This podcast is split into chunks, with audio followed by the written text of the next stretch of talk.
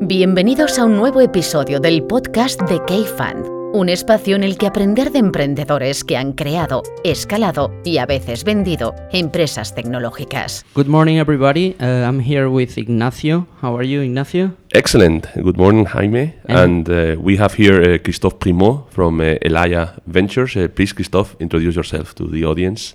So, good morning, everyone. So, we're going to make this one in English with Spanish and French accents. So, it's probably going to be easier to understand, you know, for people here.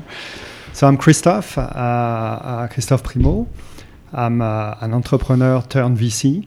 Uh, and I guess this is what we're going to talk about today entrepreneurship and uh, investments. Uh, my background is technology, so I've always been in B2B technology. Uh, I've studied in, in Paris at uh, Dauphine University. Uh, I studied international finance, although I, I, spent six months in a bank and decided that it was not for me. So I turned into the corporate world and uh, joined NCR, which uh, is one of the oldest uh, IT company in the world. Uh, and I spent 15 years there. Ended up uh, uh, head of global marketing for NCR with one foot in the UK, one foot in the US and then decided that I wanted to do something a little bit more on the entrepreneur side. Uh, and uh, I left NCR, uh, went to Barcelona, mostly, you know, for lifestyle reasons. What year was this? It was in 2003. Okay. So, so good timing. Time. Yeah, pretty good timing. Uh, and then I met, um, uh, after a couple of years, uh, I met uh, with uh, Nauta Capital, which uh, was actually it was not Nauta at the time. It was one of Nauta's partner, Carles Ferrer, who worked for Riva Garcia. Uh, and they had an investment in a company called Scytl that most people in Spain, you know, know about. Uh, and uh, they decided at the time to do a spin-off of uh, uh, to implement their um, uh, cryptographic technology into the gaming world, gaming and gambling world. So they created a company that we called Kinamik and they asked me, you know, to uh, lead this company. And the interesting bit is that it, we used uh, uh, what is now called blockchain. So it was one of the first, you know, blockchain uh, uh, company in the world. Uh, at the time, you know, we didn't call this blockchain; we called it. an immutable audit log. and we tried to convince first the gaming world and then the corporate compliance and uh, security world at large, that uh, blockchain was very important. Uh, that it will change, you know, the way you know people will trust data over time. Uh, and we did it, you know, or I did it, you know, with um, with this company for four years. And frankly, you know, it was uh, very difficult to preach, you know, the uh, the blockchain tune.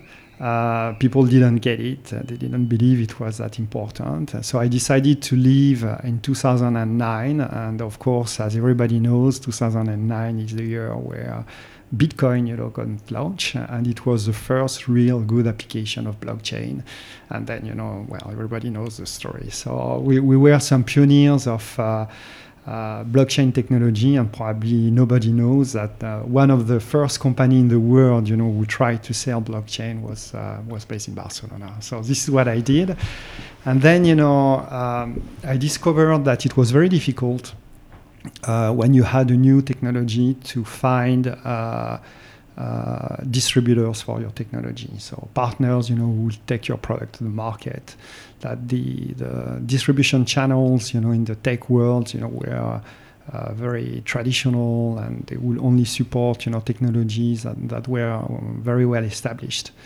Uh, and I thought, well, you know, that that's weird, you know, because uh, with the cloud, uh, many more people, you know, will develop uh, tech solutions. It gets easier and therefore you know more companies will also you know buy this kind of uh, technologies so the way traditional channels work uh, um, cannot translate into the, the cloud world Uh, and we need to invent, you know, a way to put in front of uh, uh small businesses, mostly, uh, all these new cloud-based, you know, technology providers. And this is how the GetApp idea came. So we created with uh, a business partner called Manuel Jaffrin, another French guy living in Barcelona who came from Sun, Sun Technology. Uh, we decided, you know, to create GetApp in 2009, and we launched uh, early 2010. And our idea, uh, idea was that, you know, let's uh, try to understand all these cloud-based technologies, uh, mostly SaaS solutions, um, uh, out there in the world, and let's try, you know, to find a way to give visibility to these uh, SaaS providers with uh, businesses, you know, around the world, with clients around the world, and that's that's what we did. Because back then, I mean, there were this those kind of distribution channels for for consumer applications. Yeah, because exactly. there was Softonic even in Barcelona, but there was nothing. But Softonic is different. Yeah, yeah, know, it totally was B two C yeah, exactly. apps, downloads, and uh, but uh, no, there was not much for B two B. No, it was not B two B at all. Uh, no, I mean traditional channels are VARs. Uh, distributors, so people you know who like to sell services and licenses, uh, you know, who make some pretty good money, you know, at uh, helping their clients choosing products, implementing products, integrating products. So it's a mix of uh, uh upfront services, recurring services, recurring licenses. Uh, which is a model you know that doesn't really exist you know in, in, in, the SaaS world as you know there's very little services and, and very little money you know to be made by channels so the, the traditional channels we are not that interested in in SaaS they are now waking up to it because SaaS is really eating, you know, the traditional uh, business software world. But at the time, you know, they didn't really pay attention, and we had to invent a completely new model. Uh, and now, you know. Uh, marketplaces, you know, for SaaS is huge. Okay, uh, I don't know if you heard about AppExchange, which mm-hmm. is the uh, uh, Salesforce, you know, marketplace. Yeah, Capterra as well. Well, Capterra. I'll talk a little bit more about Capterra later on because it was our competitor when we launched GetApp, the only competitor, you know, that existed in the US. And they also got bought by Gartner like us. So it's, it's an interesting story. Uh, but, you know, AppExchange today, which is Salesforce uh, marketplace, represents uh, $2 billion of revenue for Salesforce. That, that, that's huge. Okay. Mm-hmm.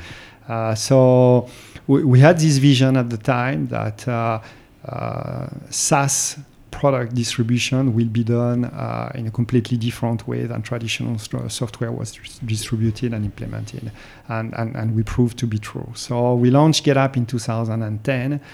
Uh, we sold GetApp in 2015 to Gartner. I guess everybody knows Gartner. It's the biggest, you know, worldwide uh, IT research company and then I stayed a couple of years, you know, helping Gartner positioning itself in the digital world. Uh, and then uh, I decided to, lay, to leave Gartner in 2017 and join Elaia Partners, uh, which is a French uh, uh, VC firm, also investing in Spain. Mm-hmm. Uh, and I'm representing Elaia in, in, in, Spain as a venture partner. And, the GetApp history is um, it's amazing because it's one of I would say Spain's uh, successes, um, but it's, it's seldomly mentioned in the same conversation with other no famous uh, examples, and I believe it's because well it was it was like the globalization before even globalization was something. No, it's a French founding team working out of Barcelona, selling primarily in the U.S. without a U.S. selling force. How was that? Yeah, so that, that, that was our decision, you know, from scratch. So we basically got based, uh, got started in in Barcelona because we were based there. Uh, and and we liked it pretty much, you know, and we still like it because we're still based in Barcelona. Uh, but we, we never intended, you know, to sell in, in, in the Spanish market. In fact, we we, we I, I, couldn't speak Spanish at the time. Um, I'm a bit better now, but at the time I didn't even know how to speak in Spanish it was pretty clear to us that uh, half of the market was in the US. Uh, so if we were to start a, a business, you know, it had to be uh, focused, you know, on, on, on, the largest market. We knew it would be more difficult, you know, to break into the US market. Uh, it will take more time, uh, but this is where we had to be. So from day one, you know, we hired uh, people from uh, the UK, from Russia, uh, and we didn't have anybody, you know, from Spain in, in our team. Uh, we didn't speak Spanish, you know, in the office, and all our commercial efforts, you know, were focused onto into the US and, and, and the UK. Uh, we got our first client in Australia uh, the day we launched, actually, which was uh, also uh, very interesting. Uh, I can tell this story because it's interesting. At the time, you know, you had. Jaime will know that because he's got a journalistic background. you had TechCrunch that really ruled the tech world, okay, and startup world. So there was TechCrunch and TechCrunch, you know, much, not much more. And uh, and we happened to know someone at uh, a journalist at TechCrunch, and the guy decided to run our story. So we launched GetApp uh, early 2010, and uh, and nothing happens. Like you know, when most companies, you know, web-based companies launch, you know, nothing happens. You you you you believe that you know everybody will pay attention, but in fact nobody does. And then you know this guy runs an article and we were behind our, our, computer and then we see you know the traffic like soaring and uh, and clients you know starting to to sign up for for our service. Uh, clients uh, by clients I mean SaaS providers. Mm-hmm. and uh, and that's where we understood that you know we, we did something that was of interest you know. And uh, as I said our first client was a company called uh, Work ETC in, in, in Australia. And the guy said just send us a message say hey guys you know what you're doing is fantastic and, uh, uh, and I want to be part of it. So GetApp, just to explain what we were doing, uh, it's we decided to list every SaaS product that existed in the world. So at the time, you know, you had a few thousands. Uh, today you've got dozens of thousands. How did you do that at the beginning? Was it like so, manually? Yeah, we, we, we spent nights, you know, uh, entering, you know, product information into Excel spreadsheets. we did a little bit of scrapping, you know, of uh, things that existed, but there were very few, um, you know, sites doing that already. Uh, so a lot of research work. We spent the whole summer, you know, doing some research. Then we built a taxonomy of SaaS, SaaS products, or which categories, subcategories, and all that kind of stuff. And uh, we we put all this data into uh, a CMS and launched a website. That that, that was the initial idea. Uh, and uh, and the idea is uh, let's make it easy for small businesses to find and choose what is the right you know uh, business solution for them or, or SaaS solution for them. And let's make it easy for SaaS providers to find clients wherever in the world that that that was a basic you know simple story behind GetApp and you also had like a community aspect about it right because people could write comments or reviews yeah. and that kind of stuff, or you could rank the SaaS providers. So now, website. now it's pretty big. Uh, actually, I think Gartner, you know, which now owns GetApp, has uh, half a million uh, verified reviews of uh, businesses, you know, giving testimonials about products they use. And I was reading you know, an article yesterday saying that. 90% uh, of people, you know, who are buying, you know, SaaS product, uh, are first, you know, reading uh, reviews before they are making their choice. So it's it's pretty big now. But when we started, we didn't have uh, really user reviews. The community aspect, you know, was not that important. Uh, what was important, you know, for people was to find solutions and for providers to get found. Uh, and then you know we started you know to build a community aspect to it. it's not easy huh, to build a community in B two B, mm-hmm. but uh, but but now it's pretty pretty important. It's not easy and it's not cheap. No, for, for me one of the one of the things that has always surprised me about the GetApp story is the capital efficiency. Because yeah. if someone comes into into the into your office now as an investor and says I'm going to build a marketplace for small and medium businesses as one of one part of the marketplace, the first thing you you believe it's high customer acquisition costs. Yeah. No? Um, so, but but GetApp was uh, very capital very very good in capital efficiency. Yeah, so I, I, think it was due to do two things. First, this is uh, the founder's mindset. So when we started uh, uh GetApp, you know, we were more in our 40s. So I was in my 40s. My my business partner was no, actually I think he just turned 40. Uh, and you know, we, we didn't have these dreams of uh, you know let's go super fast and invest you know tons of money and let's go super fast. We were more like okay, we'll be. I mean, first of all, we started with our own money. So when you start with your money, you're, you're a little bit more down to earth and practical on how you're gonna spend it.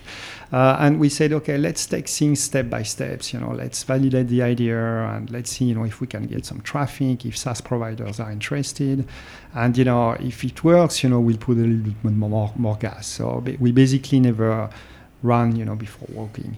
Um, and um, and, and by, by thinking this way, you know, we became uh, efficient. Uh, and, and, the second aspect is, you know, in 2010, it was still possible to get, you know, web traffic without paying for it. Okay.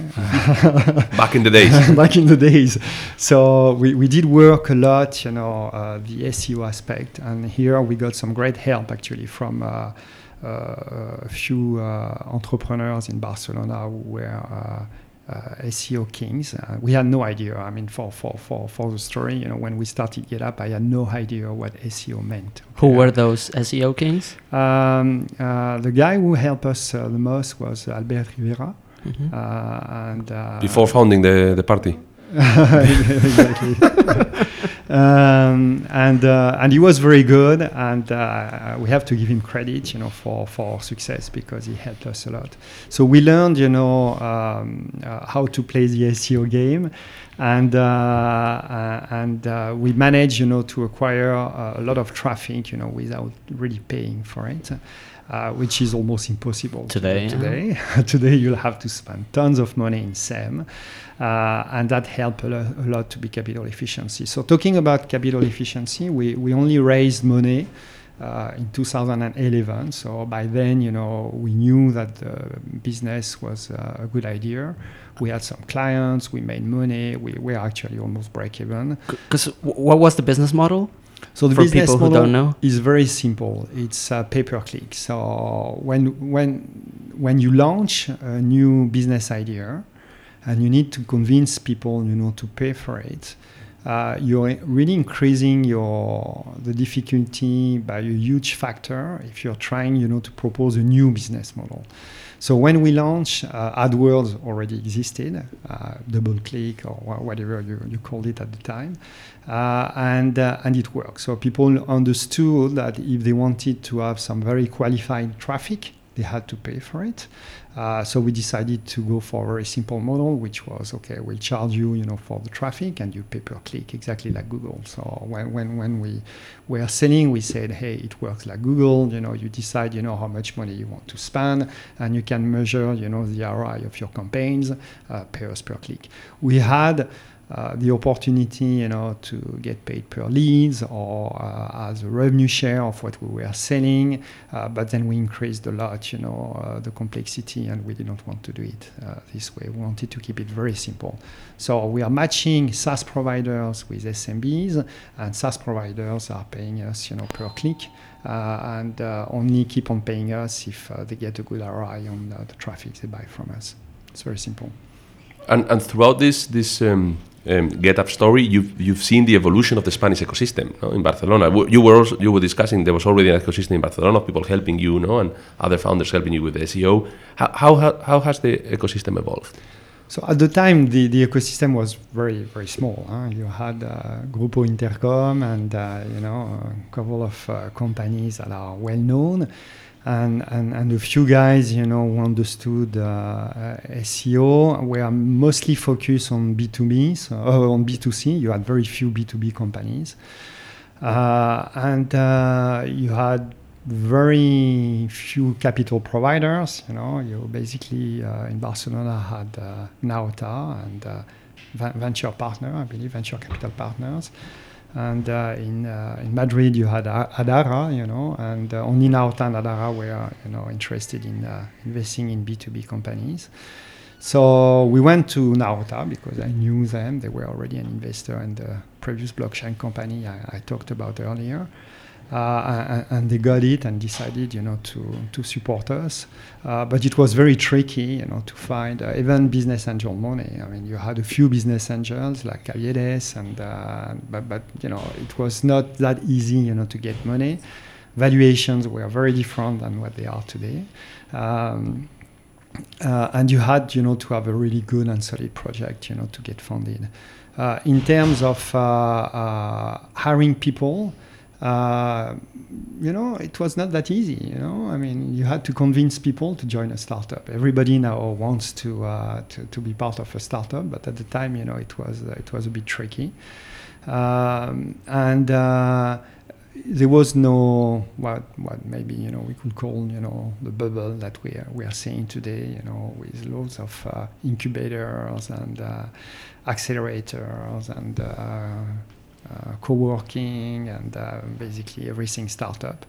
So in a way, it was good days, okay, because uh, we could, if you had a good project, you could get uh, good financial backing. You could still hire, you know, uh, good people at a reasonable price, and uh, and you know, I didn't find it too difficult. So now the, the ecosystem has evolved a lot for the good and the bad. So the good is uh, there are more and more, you know, seasoned entrepreneurs who know the ropes, you know, who can uh, teach other, other people how to do it, who are investing, you know, in, uh, in entrepreneurs because they are entrepreneurs themselves, you know, they are more likely also to pick, you know, uh, good entrepreneurs. Uh, and this is how, you know, some amazing, you know, projects, you know, have emerged, you know, in Spain, you know, for the last years. And, and frankly, you know, I mean, it's pretty amazing to see how um, successful, you know, some companies uh, uh, have been, but also for the bad, uh, because I believe the, the ecosystem still lacks of maturity. And as a VC now, I, I, believe I'm seeing a lot of um, people who are mistaken, both in terms of uh, uh, their capabilities at starting, you know, a company, and uh, investors at uh, making good investments. So I, I, think we are still in a phase where the ecosystem is uh, transitioning from uh, um, very few uh, pioneers, you know, trying to build something new, to uh, we understand now how it works. It's mature. We are not making too many mistakes, uh, uh, and we are consolidating, you know, something that is going to be very important, you know, for the economy of the country. So we are still in the middle, in, in, in my opinion. Be- before we move on to, to talk about Elaia and what you do there, uh, take us a bit through through the exit to, to Gartner. How big was the company when you exited? Any lessons learned in the in the process for other mm-hmm. entrepreneurs? so the uh, yeah so a couple of lessons for first i don't think you need to i mean the, the, just to get started when we launched getapp with uh, with manuel my my, my partner uh, we didn't want it to be a lifetime business we didn't want to list on, on the nasdaq either okay? So we, we are pretty realistic about what we could do so we wanted to build a multi-million companies. We wanted to sell it, you know, to a corporate, uh, and you know, we wanted to make good return for investors and for us, so it could change our life. Okay, mm-hmm. and that's that's what we've achieved. And because uh, how, uh, how big was the company when you sold? Like people, revenues, or whatever so, you can disclose. N- yeah, number of people is, is a bit irrelevant. Just to give you an idea, I think we, we were making about you know. Uh, half a million per of revenue, net revenue per person, you know, in the company. Okay, and, and, today it's more one million per person. So you know, you have still a few businesses where you don't need a lot of people, you know, to make good money. And GetApp is one of these businesses. Uh, but I think when we sold, we were doing about five million of revenue, five or six or something like that. Um, so what, what, what I learned is um, try to be clear before you start about what you really want to achieve and what you're capable of achieving okay because it's great you know to be able to to, to, to, to have the willingness to to list on, on, on the Nasdaq, but you know you need to ask yourself, you know, can I really do that? Okay, and very few people can, as we all know. Um, so be very realistic about your expectations, uh, and then you know stick to it, and and also talk to your business partners, you know, to your socios about it to make sure that everybody is aligned. Okay, because if it's not the case, it's going to create a lot of frictions, you know, moving forward, and also talk to your investors about it. You know, I mean, what happens if uh, company approaches us and uh, is offering us a good deal, even if it's a little bit too early, you know, based on your uh, fund expectations. Okay, will you let us do it or not? Okay, so we, we had these discussions, you know, between ourselves and, and obviously with uh, with Nauta, and, and we were clear about that. So the second thing I, I learned is when your company is uh, ready to be acquired uh, you will know it because we, people will start to approach you. Okay, so don't don't try to force it and don't try to go to the market. I mean, unless you know you're in a dire situation and you absolutely need to do that. Okay, and you can't expect a great exit. But if you if, if you're in a position you know to exit well. Uh, let the market come to you, and uh, and you know one day a banker or another corporate, you know a business person from a corporate will call you, and then you know one month later another one and then another one which is exactly what happened to us okay? We had you know three companies calling us uh, in a couple of months and then we thought to ourselves wow we're probably you know uh, of interest you know to someone. Let's start talking so we've started talking to uh, to these three companies, and uh, and Gartner, you know, proposed uh, the best offer. So they, they've asked us not to unveil, you know, exactly how much we sold it, but uh, you know, it, it was uh, a double digit, you know, multiple for investors, and it was uh, enough, you know, for Manuel and, and, I, you know, to decide what we want to do from now on. Uh, and it was a good deal for everyone. So, and, and, these are the kind of deals I really like, you know. And uh, entrepreneurs are very happy, investors are very happy. In our case, you know, Gartner was very happy because we have uh, overachieved extremely significantly, you know, all, all our forecasts, you know, after they bought us. Usually it's the the, the opposite. Usually it's the opposite, but uh, GetApp is a business that is booming today. Uh, so it, it was a perfect deal for everyone. And uh, the other thing I learned is uh, when, when the train is, uh, is, is passing, you know, uh, jump on it. You know, uh, I've seen too many entrepreneurs, you know, who were a bit greedy and uh, and thought, well, no, I mean, we, we will sell later, later, later, and uh, unfortunately, you know, many factors, you know, in uh, uh, can happen and uh, and make your business to tank. And uh, and we all know you know pretty ugly stories like that. One of our, one, one of the reason you know we, we, we that that really motivated us to sell was that we were highly dependent on, on SEO traffic and Google. And as everybody who uh, is dependent on Google an knows, update an update can change the game exactly an update can change the game so and, and you can't do anything about it uh, so we we mitigated that, you know, with uh, SEM, uh, which is more expensive but also more predictable somehow. Uh, but still, you know, and overnight, you know, 50% of our business, you know, could disappear, and and we, we thought it was, you know, uh, too high risk, you know, for us to assume it happened that you know it was not the case that you know Google kept on sending you know some really good traffic because we did a good job, but you know it could have been you know very different. So you know at some stage you know you decide have I meet my uh, uh, expectations. Uh, is it a good time, you know, to mitigate the risk? Uh, and you know, you look at yourself and say, yes, it is, and, and, and you just do it. So it's true that it's a story that is not that known in Spain. Okay, so you know, we discussed that, you know, a couple of times. It's just because uh, another key aspect of uh, the way you know we decided to run the company was to focus on, on, on those things that really matter. Okay, which was getting clients offering you know a product that was uh, what our clients were expecting and uh, and making money out of it. And, and that's it you know. And of course you know hiring the right people and making them happy and so on. But we didn't pay that much attention to uh, you know, talking about us and uh, and, and, PR and uh, going to conferences and things like that because we, we, we, saw that at the time it was not that critical for or going to podcasts or going to podcasts. I always say the same. uh, no, I mean actually I, I, I, probably should have listened a little bit more podcasts at the time. It would have avoided you know some mistakes we've made, uh, but we really decided to focus on that. So we, we were not that interested in uh, you know trumpeting our own success and uh, flattering our ego. Uh, and uh, we decided that because Spain was not, you know, a market we targeted, there was no point in uh, doing some PR in, in, the Spanish market. this being said, GetApp is a is, is, a Spanish story, and I believe a good story. And now that we've got a little bit more time, you know, we're more than happy, you know, to talk about it. Excellent. And speaking about these um, mistake avoiding um, avoiding strategies, uh, if you could speak to yourself uh, before starting GetApp, what would be the recommendations? Three, three, three recommendations you would give to yourself. Uh, so basically okay, two recommendations which are uh, do it uh, exactly the same way again. it worked. It worked, and one which is uh, do it completely differently. So the first one is uh, wh- what I alluded to a little bit earlier.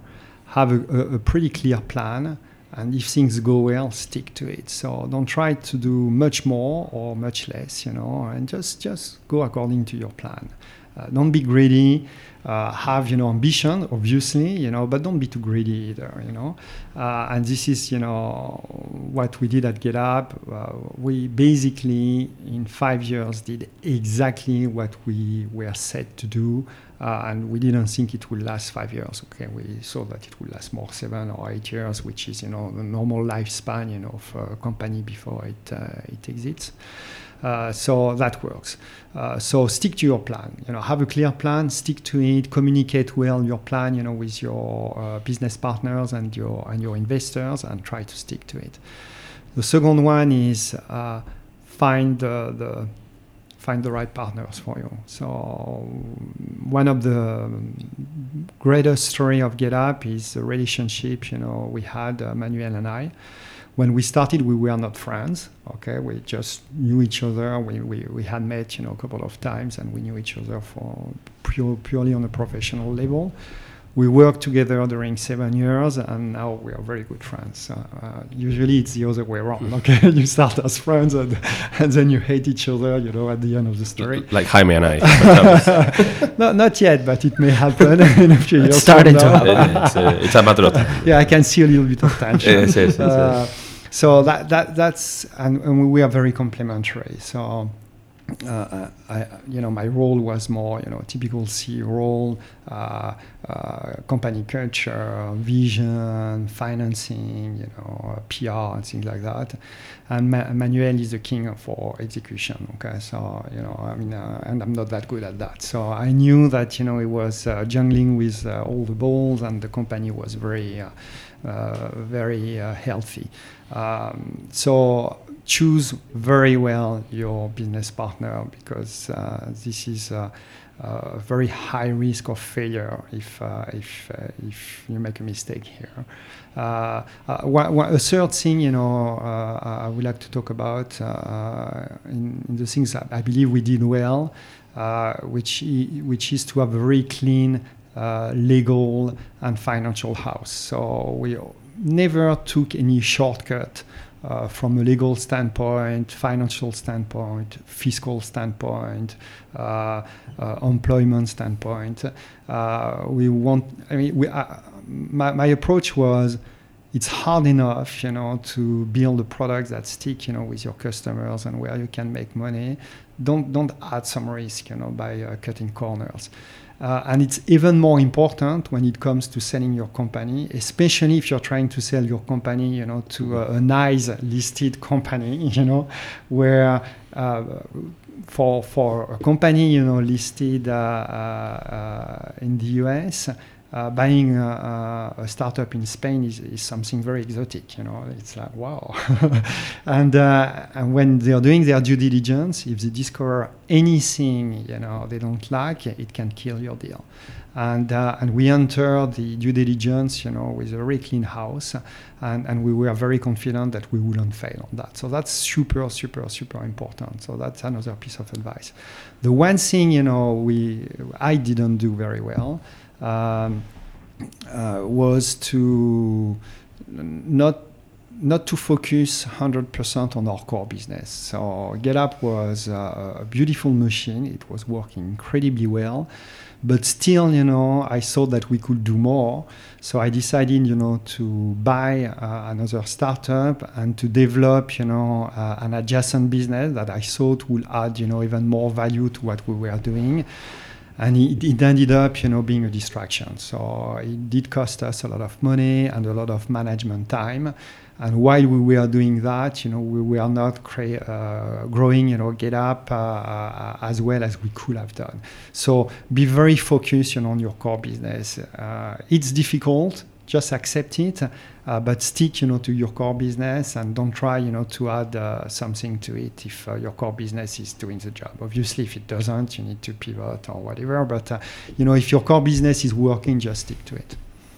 So you sold GetApp. You spent uh, some time at Gartner, and then what made you move to to Elaia? And also speak a little bit about what Elaia Partners is, what kind of investments you make, and all that Mhm. kind of stuff. So, I mean, first of all, I spent two years at Gartner and it was fantastic. It's a, it's a truly amazing company. And uh, I know there's a lot of uh, people who are criticizing, you know, the way Gartner work, but I can s- ensure you that I've been there and from the inside, you know, I mean, they're doing a very honest uh, uh, job and, and they are very, very useful, you know, to, uh, to the IT professionals they are assessing. So it's a great company and we had a great time there. Uh, this being said, however, the corporate life was not the one I wanted to live. Uh, I did that, you know, when, when I was young. Uh, so we had an agreement that we would stay two years. So we did stay two years. Uh, and uh, when I left, uh, you know, Gartner, I wanted to, to, to have a bit of a break. Uh, but the guys from uh, Elaia, so as a reminder, Elaia is, uh, is a VC fund uh, based in France, very well known for some amazing exit like Criteo. It was the first European company listed on the Nasdaq. And uh, Elaia was the first investor in, uh, in, in Criteo. And since then, you know, they've had many other uh, incredible exits. Uh, but you know, we, we, we did talk uh, at the GetApp time, you know, to them about um, um, getting you know funding from them, and in fact they passed. Uh, they didn't really like what we did. Uh, uh, but when when you know I left Gartner, uh, Javier, who's the uh, MD of Elaia contacted me and said, "Hey, you're based in Spain. Are you interested to look into VC? We are looking for someone, you know, to uh, expand, you know, Elaia's activity in the Spanish market. Uh, and because I like the team and I like, you know, the VC world, mm, due to my interactions with VCs, you know, when I was CEO at, uh, GetApp, I said, yeah, let's let's have a try. So." Um, I'm, uh, I'm looking at uh, B2B tech companies based in Spain. This is really what uh, Elaia is focused on. Uh, we don't invest in very early stage, so we typically do late seed or Series A. So we put tickets between half a million and, and two, three million dollars, you know, in, in, in, in the first investments, with obviously, you know, follow-on money. Uh, we've made, you know, one investment in uh, in Spain six months ago uh, in GeoBlink, which is a Spanish-based company, uh, Madrid-based company doing uh, geolocalization. Um, and we are gonna make, you know, about you know one investment, or I hope a little bit more every year, uh, purely Series A B2B tech. Um, uh, Elaia is, uh, I can't remember if I said that introduction or in the introduction or not, but it's a 350 million uh, VC fund, uh, investing 80% uh, of its uh, uh, last fund in France and, and you know, about 20% in Spain. And as a former entrepreneur, what kind of, of traits are you looking for uh, in the in the entrepreneurs that come to pitch to Elaia? Um, so, I mean, clearly the first thing we are looking at is, you know, is the business they are in, you know, uh, um, fitting with our, within our investment thesis, okay? So we don't do B2C and we don't do seed, so we, we, we will not be interested in that. But if this is the case, you know, the first thing we are going to look after is uh, is the funding team. You know, I mean, are, are these people, you know, the right people, you know, to uh, run a B two B company? How long, you know, can they do that? Uh, as I alluded to earlier, I, I believe far too many, many people are trying, you know, to build companies today. You know, and it's uh, you know it's it's a very very tough job not everybody you know is uh, capable of doing that uh, again you know it's not uh, i'm not saying this in a negative way because some pe- many people are very good at coding or at selling or are building great marketing campaign, and, and, and, and this is a very scarce resources that we absolutely need, you know, uh, when we are building companies. But being a company founders, you know, uh, demands, you know, different uh, characteristics. And these are traits we don't always find, you know, in entrepreneurs. So the first thing we are gonna check is uh, are the guys really made, you know, um, born made, or are, are, they able, you know, to be entrepreneurs? Uh, what is the dynamic, you know, between uh, the, the founders and, and, and, the management team, you know, and how, how do these guys uh, interact together? You know, do they get on? Can they keep on working together for a while? what are their ambitions? As I explained, you know, earlier, we, we want to make sure that they've got enough ambition so it makes sense, you know, to uh, get, you know, uh, a VC to invest in the company. Uh, but we also want to make sure that their ambitions, you know, are related to what the business and what they are able to do. Uh, so this, this would be really the main things. And obviously, once we've checked this aspect, you know, we are starting to look after, you know, product market fit, uh, opportunity size, and things like that. But uh, it's it's pretty much secondary. Oh, oh no, one, one, one other thing. How clean is the uh, cap table? I mean, uh, I've, I've seen, unfortunately, some uh, companies where we lacked the businesses, the business, the entrepreneurs, but the cap table was so ugly, messy, that, uh, messy that uh, we couldn't join. So another piece of advice, maybe you know, to early stage entrepreneurs, don't mess up your cap table. I mean, it's gonna cost you a lot later on. Cool. So I think. Well, do you have more questions, Ignacio? Well, we always end with oh, yeah. um, a book you would recommend. So I don't read uh, entrepreneurial books. Oh, you can recommend whatever book. but the last book I've been reading is uh, is a book uh, this summer actually from Zola. Uh, um, it's called L'œuvre, uh, the Obra, uh, El, El Obra, uh, and it tells about his friendship with Cézanne, the, the painter, famous French painter and uh, and it's an amazing book. I mean, first of all, uh, Zola is probably one of the best writers, you know, in, in history. Mm-hmm. Uh, he writes extremely well, so each sentence is uh, is a joy to read. Uh, and uh, and it's a beautiful story about friendship, resilience, social uh, pressure and uh, well actually probably it can help uh, entrepreneurs you know first to relax a little bit you know from their day to day and also learn about uh, what uh, um, people who can analyze uh, how society you know interact on them well, probably they can learn about that so yeah I, I like classic literature Excellent. more and more now that I've got time, you know, to read it. and the last question that we usually finish with is for you to recommend us someone to invite to the podcast, perhaps someone that's under the radar in Barcelona or someone that you know. Um, yeah, I mean nobody really comes to mind. Uh, actually, you should uh, you should interview, but maybe not. You know, the next one, but my uh, co-founder Manuel, because he will probably have a very different, you know, the other side of the story. we, we, will leave people to first um, forget about this podcast, exactly, so they don't find inconsistencies there. But there are many people, you know, I can sing off in Barcelona, and I will definitely recommend someone moving forward. Okay. So thanks a lot for coming, Christophe. Thanks for inviting me. It's been a pleasure. Merci beaucoup. Merci. muchas gracias. La próxima vez lo hacemos en, en castellano. English is fine as well, or Catalan.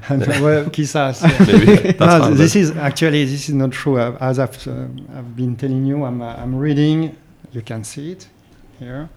El catalán sin esfuerzo. I live in Barcelona. I'm sure it's useful. it's very useful. I need to learn a little bit. So yeah, th thanks for Thank coming. You. And thanks Bye Ignacio Thank as well. You. Thank, you. And to the audience, uh, you can find more podcasts and content on our blog on blog.kfund.vc and also on Twitter and at kfundvc. We'll be back in in a couple of weeks. See ya.